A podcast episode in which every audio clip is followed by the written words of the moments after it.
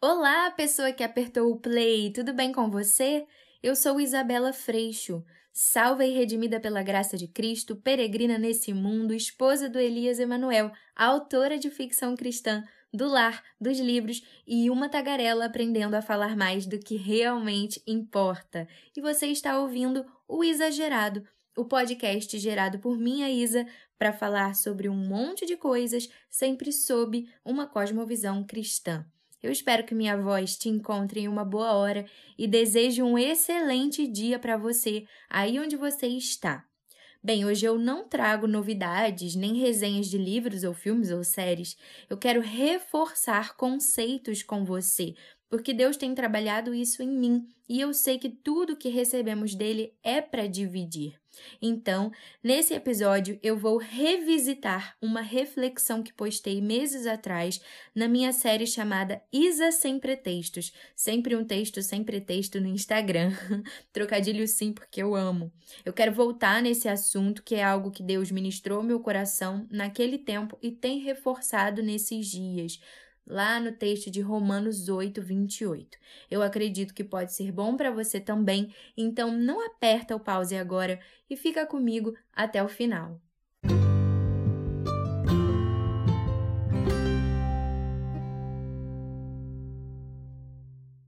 Você certamente já viu a imagem de um monitor de sinais vitais em um hospital ou em alguma cena de filme, série que se passa em um hospital. Alô, fãs de Grey's Anatomy?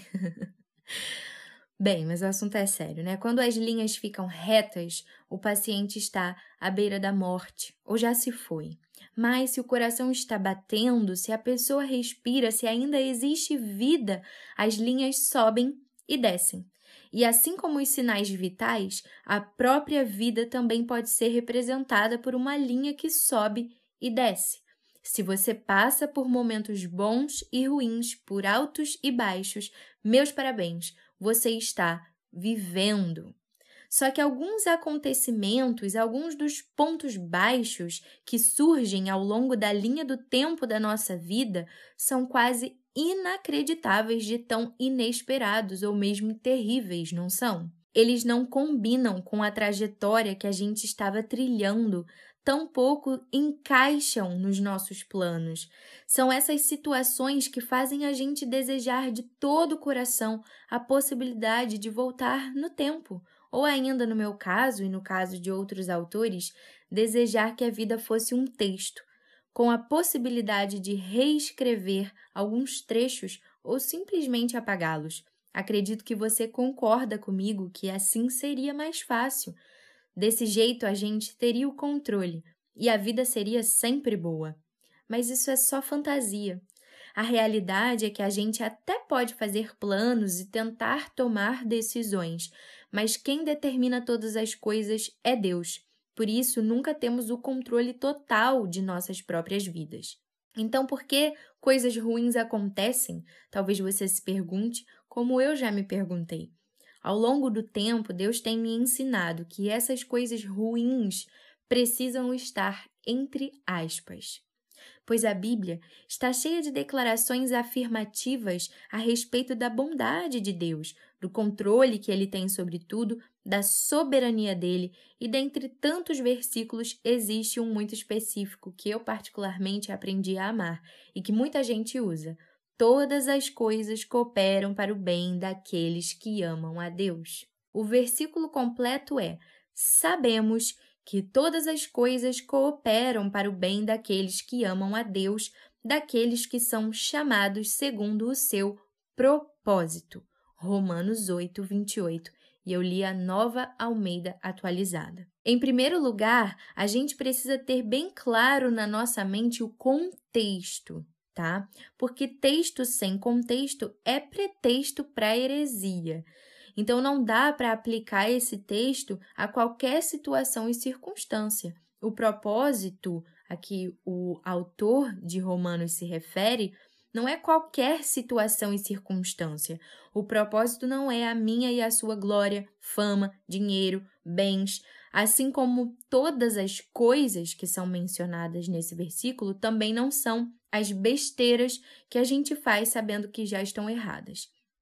Então, o apóstolo Paulo, que é o autor da carta aos Romanos, aqui no capítulo 8, ele está falando sobre viver no Espírito, sobre o amor de Deus e, mais especificamente nesse trecho do versículo mencionado, ele está falando sobre a glória futura na eternidade com Deus, para os que foram de antemão predestinados para a salvação ele fala sobre os sofrimentos e então sobre como todos eles não se comparam com a glória que há de vir, com a vida maravilhosa na plenitude da presença de Deus que vamos ainda experimentar. E essas coisas ruins de aqui e agora estão cooperando para o nosso bem, porque elas são instrumentos de Deus para nossa santificação.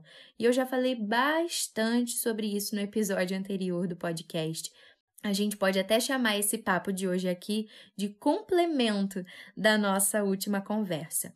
Então, de acordo com o contexto que eu acabei de mencionar assim muito por cima, né, e eu te convido a ler o capítulo de Romanos 8, né, todo, inclusive o capítulo anterior, o capítulo seguinte, porque só assim a gente consegue entender o contexto imediato, mas o ideal é ler o, o livro inteiro, né? Pegar trechos isolados, às vezes a gente faz muita confusão. Né? Então, de acordo com o contexto, nós já podemos parar de usar esse versículo para dar tapinha nas nossas próprias costas depois que a gente faz besteira. Claro que Deus é poderoso e por isso muitas vezes usa até os nossos erros para o seu propósito de ser glorificado em nós, mediante sua soberania, misericórdia e graça. Mas esse texto não pode ser aí um pretexto para a gente achar que vai ficar tudo bem mesmo fazendo tudo de errado.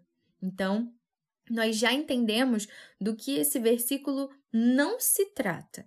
E agora vamos então explorar um pouco do que ele tem a nos ensinar. E vamos começar pelo começo. Sabemos.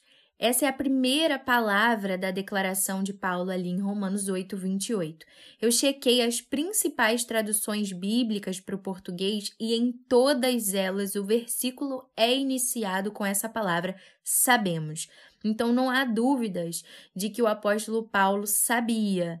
E ele sabia que aqueles que leriam a carta também sabiam, porque a palavra está na primeira pessoa do plural, o verbo, né? Sabemos nós sabemos. Claro que ele não escreveu isso da própria cabeça, o Espírito Santo estava conduzindo ele e inspirando ali naquela carta, né? Enfim, para afirmar que se sabe determinada coisa, é necessário ter conhecimento sobre, estar certo de, ou mesmo ter uma experiência a respeito, como indicam as próprias definições de saber no dicionário. Então, se ele afirmou e nós também afirmamos que sabemos que todas as coisas cooperam para o bem, é porque conhecemos e estamos certos por meio da experiência. Logo, não desacreditamos, não podemos desacreditar. Se sabemos, não duvidamos. Se sabemos, não questionamos. Se sabemos que todas as coisas cooperam para o nosso bem, acreditamos nisso em todo tempo e circunstância, circunstâncias boas ou ruins, entre aspas. E eu tenho uma novidade para você. A expressão todas as coisas significa, sabe o quê? Todas as coisas mesmo. A morte e a vida, o bem e o mal, o passado e o futuro, o amor e o ódio, o sucesso e o fracasso, a riqueza e a pobreza, a saúde, a doença, a chegada e a partida, o início e o fim. Se você crê que há um Deus soberano, poderoso e bom sustentando o universo e também a sua vida, você sabe que tudo o que acontece em sua vida coopera para o seu bem, ainda que te cause um mal pontual.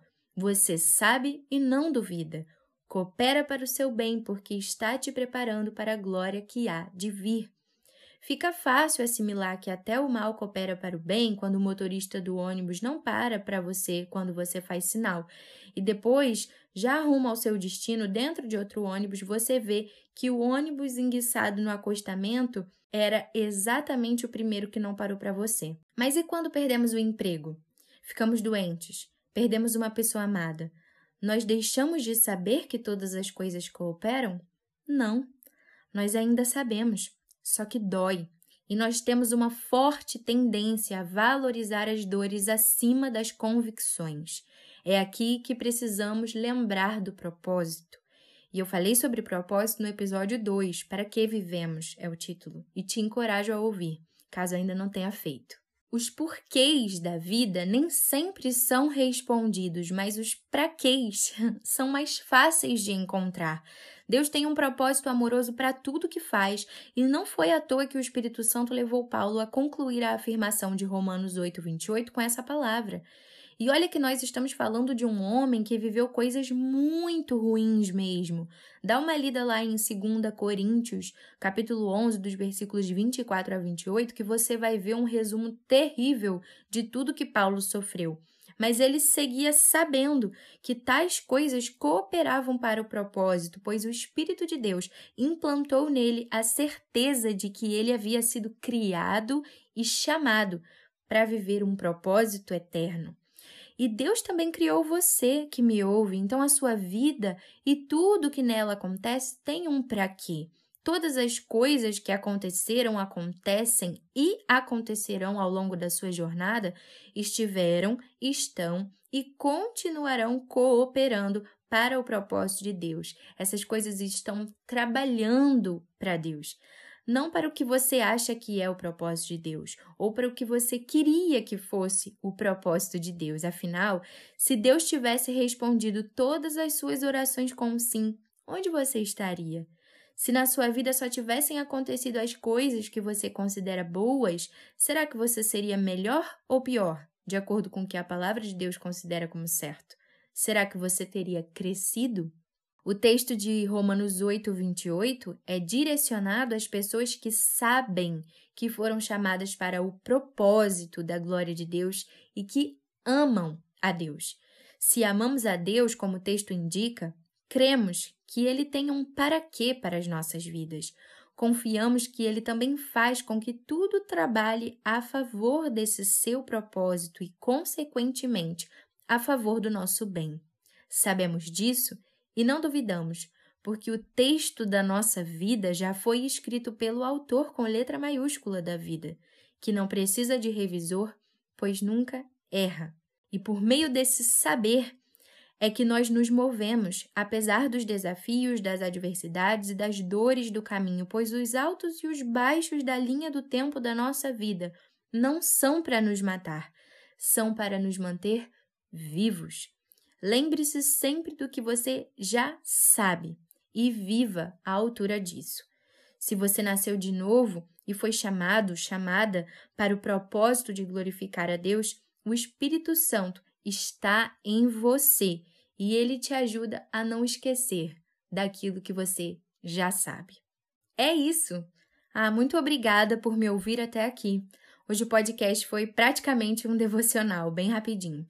E eu espero que essa breve reflexão tenha sido útil para você e abençoado seu dia de alguma maneira. Me conta lá no Instagram o que você achou, que eu vou amar papiar exagerar sobre isso com você. É arroba Isabela Freixo, Isabela com S, um L só, Freixo com X, tudo junto. E é claro, se você puder, por favor, compartilha com as pessoas que você gosta, porque pode ser bom para elas também. Que Deus abençoe sua vida e, se Ele permitir, a gente se encontra no próximo episódio. Até lá!